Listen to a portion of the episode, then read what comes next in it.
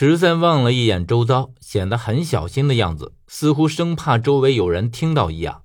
然后确定了这里就我们两个，再无其他人的时候，这才小心翼翼的叮嘱我说：“哎，我和你说，你可别跟别人说啊，这可是人命关天的事儿。”哎呀，究竟是什么话这么重要？十三却一定要得到我的确切答复。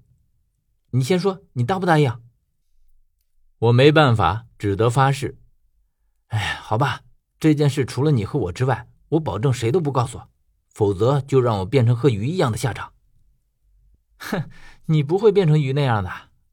我也不因为十三这样做而心有芥蒂，反而更加好奇，到底是什么事儿才让十三必须这样小心翼翼，连我都不能随便告诉。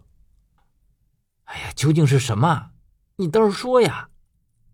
十三这才神神秘秘的凑到我身边，在我耳边小声的说道：“当时我听见了丽在黄金墙之后的咆哮，当时薛也听见了，似乎对丽的话很愤怒。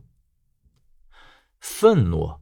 我几乎从来都没有见过薛有过表情，而现在十三和我说薛很愤怒，那么丽又是说了什么话，让薛能够一反常态有了表情呢？”力被薛封在了黄金墙后面，这是众所周知的事儿。究其原因，或许我并不知道。而且力似乎也并不怎么惧怕薛，所以薛将他困在里面，一定是动了一些脑子的。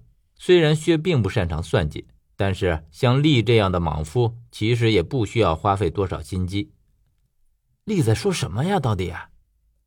十三这时候脸上露出了很诡异的表情，然后，然后轻飘飘的话。一字一字的传到我的耳朵里。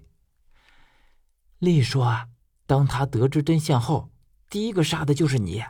你纵然待他千般好，也是枉然。”薛听到了这句话之后，几乎是闪电般的折了回来。他看见我还留在原地，甚至都动了杀机。可是不知怎么的，又被他压了下去。他最后警告我说：“我如果敢把听到的这些话说出去半个字儿，就让我死的很难看。”我知道薛是言出必行的，而且这样威胁十三，说明他对这句话十分在意。我想到这里，于是问道：“那你为什么要告诉我？”“嗨，第一，我是信任你，知道你不会乱说出去；第二，则是你难道没听出来丽说的是谁吗？”“我当然听得出，傻子才会听不懂丽的意思。他说的那个人分明就是我。”可是我和薛又有什么过节，竟然到了要杀死他的地步？我说，所有的人都说我是那个人，可是唯独我丝毫感觉都没有，我甚至一点那个人的记忆都没有。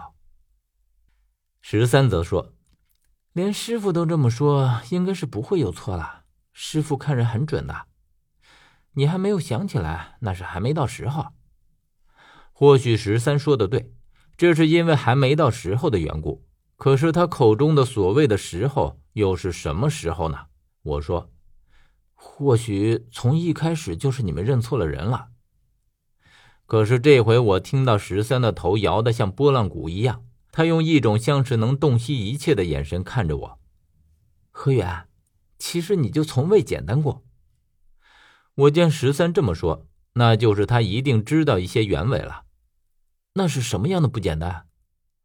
十三接着却问了我一个连我自己也解释不清的问题。